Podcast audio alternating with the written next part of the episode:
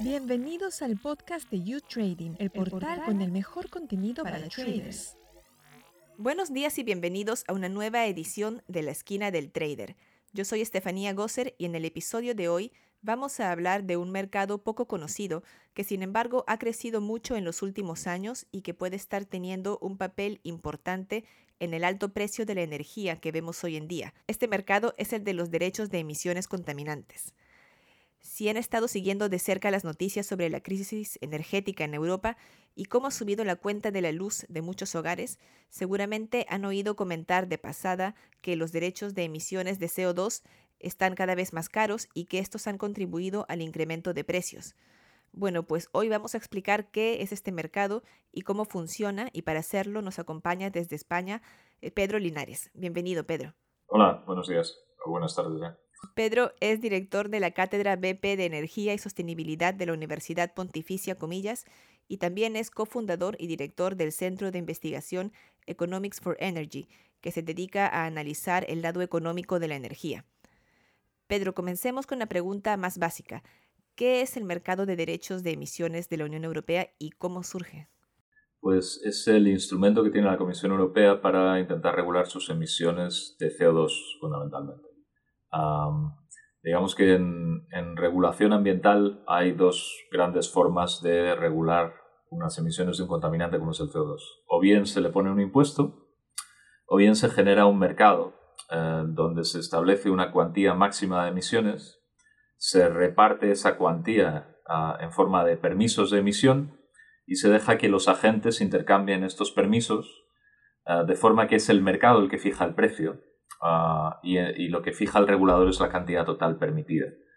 Em, este mercado no es único, es decir, hay, hay mercados de emisiones en Estados Unidos, por ejemplo, en California, pero sí que es verdad que en términos de CO2 es posiblemente el, mercado más, ah, más significativo que tenemos a nivel global, ¿no? y por tanto una referencia para muchas cosas. Y cada estado tiene un, un plan nacional de asignación de derechos de emisión, ¿no?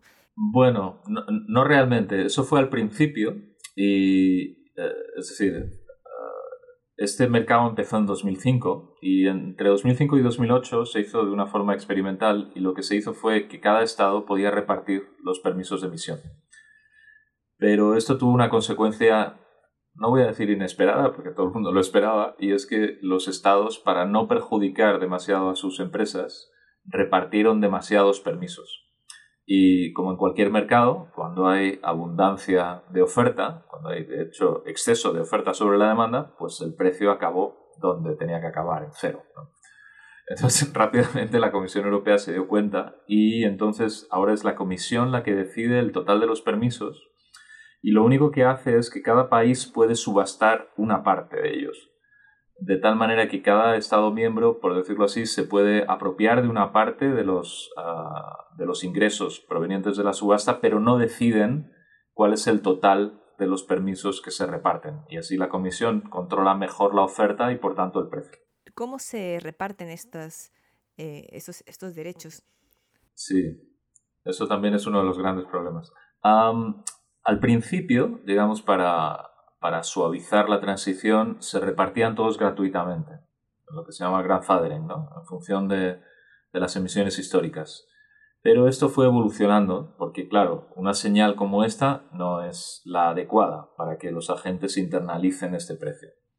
Entonces, eh, el sistema empezó a cambiar y ahora mismo lo que tenemos es un sistema en el cual Ah, del total de los permisos de emisión que se reparten en Europa, este mercado es importante ver que solamente afecta a la industria y al sector eléctrico.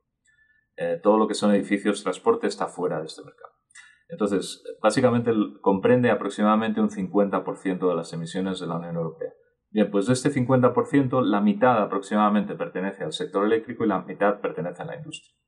Entonces, el sector eléctrico ah, al principio empezó repartiéndose gratuitamente, pero ahora ya se subasta todo. Es decir, cada vez que hay que conseguir permisos hay que ir a una subasta o bien hay que comprarlos en el mercado.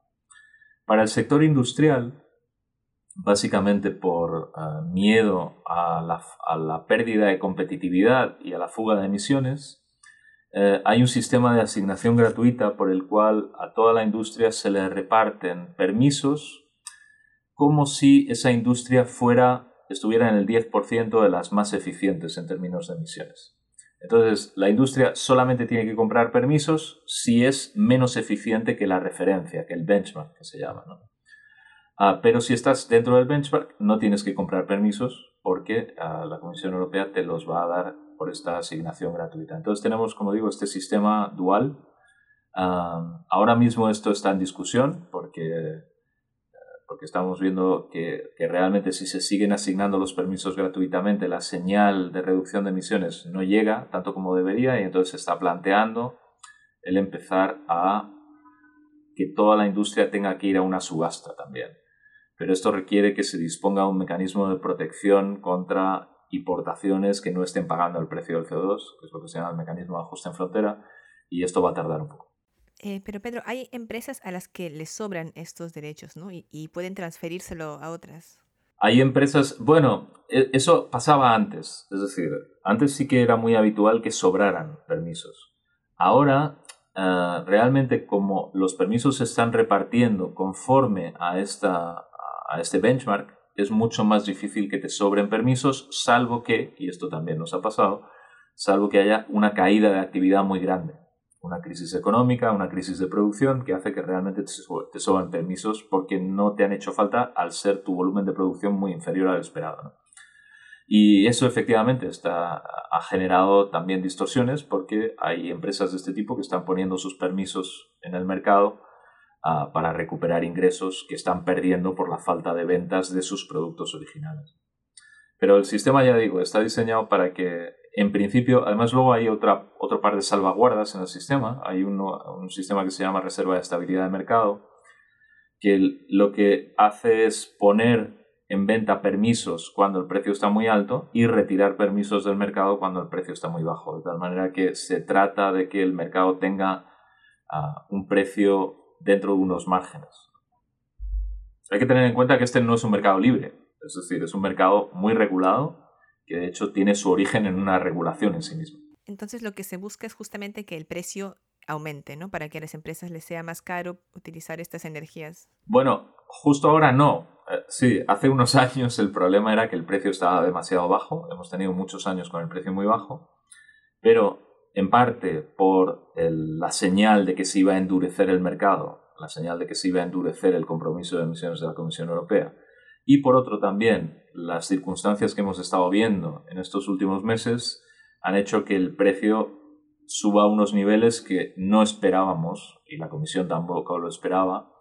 Y ahora precisamente lo que se están planteando es lo contrario. Ah, si va a haber que activar la reserva de estabilidad para que los precios bajen un poco. Sí, justamente como decías, eh, durante la pandemia los precios subieron mucho. En 2021 se registraron aumentos del 150% y, en febrero se alcanzó un récord de cerca de 100 euros. Em, que bueno, que, que... ya está bajando, ahora mismo ya está bajando, pero sí, efectivamente. Cuando los precios que se esperaban eran aproximadamente 30, 35 euros. Sí, con la invasión rusa eh, a Ucrania parece que ha bajado, aunque está volviendo a subir, no tanto, pero eh, es todo este esta especie de boom que hubo en este mercado se debió precisamente a la pandemia y a la falta de actividad de, muchas empresas. Bueno, yo creo que no. Yo creo que más bien se asoció a la recuperación. Es decir, el precio hay que tener en cuenta que el precio del permiso de emisión ah, lo que debería reflejar es cuánto cuesta reducir las emisiones, ¿no? Y hay que tener en cuenta aquí que uno de los elementos más importantes, como decía ah, antes, es ese 50% del sector eléctrico. Cuando tú quieres reducir emisiones en el sector eléctrico, lo que haces es quitar carbón y poner gas. Cuando el gas es muy barato, reducir emisiones es muy barato. Cuando el gas es muy caro, que es lo que empezó a pasar en el segundo semestre del año pasado con la recuperación de la pandemia, la recuperación de la demanda china, el precio del gas empieza a subir y por tanto reducir emisiones empieza a hacerse cada vez más caro y por tanto el precio del permiso empieza a subir. Esta es una de las posibles explicaciones. Luego también hay gente que achaca la subida al hecho de que este mercado, con las señales que está dando la Comisión Europea, es un mercado alcista, es un mercado en el que el precio del permiso no tenía ningún sentido que se mantuviera a 20 euros.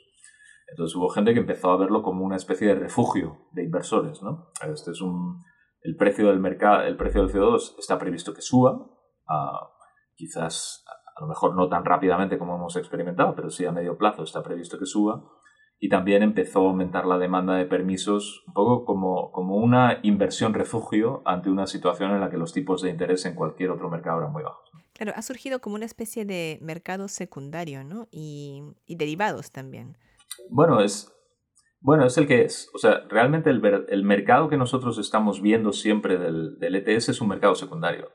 El mercado primario son las subastas, y a esas subastas en principio solo van los agentes que necesitan los permisos, pero en el mercado secundario pueden entrar muchos. Y, ese es el mercado, de hecho hay, hay, muchos mercados, no hay un mercado centralizado, sino que tenemos varios en Europa, varias bolsas que negocian con permisos de emisión. Y esos son los precios que estamos viendo. O sea, cuando hablamos del precio del ETS, realmente lo que estamos es mirando a cuánto se está intercambiando el permiso en un mercado secundario. ¿Y el resto de mercados de derechos de emisiones se ha basado en el europeo?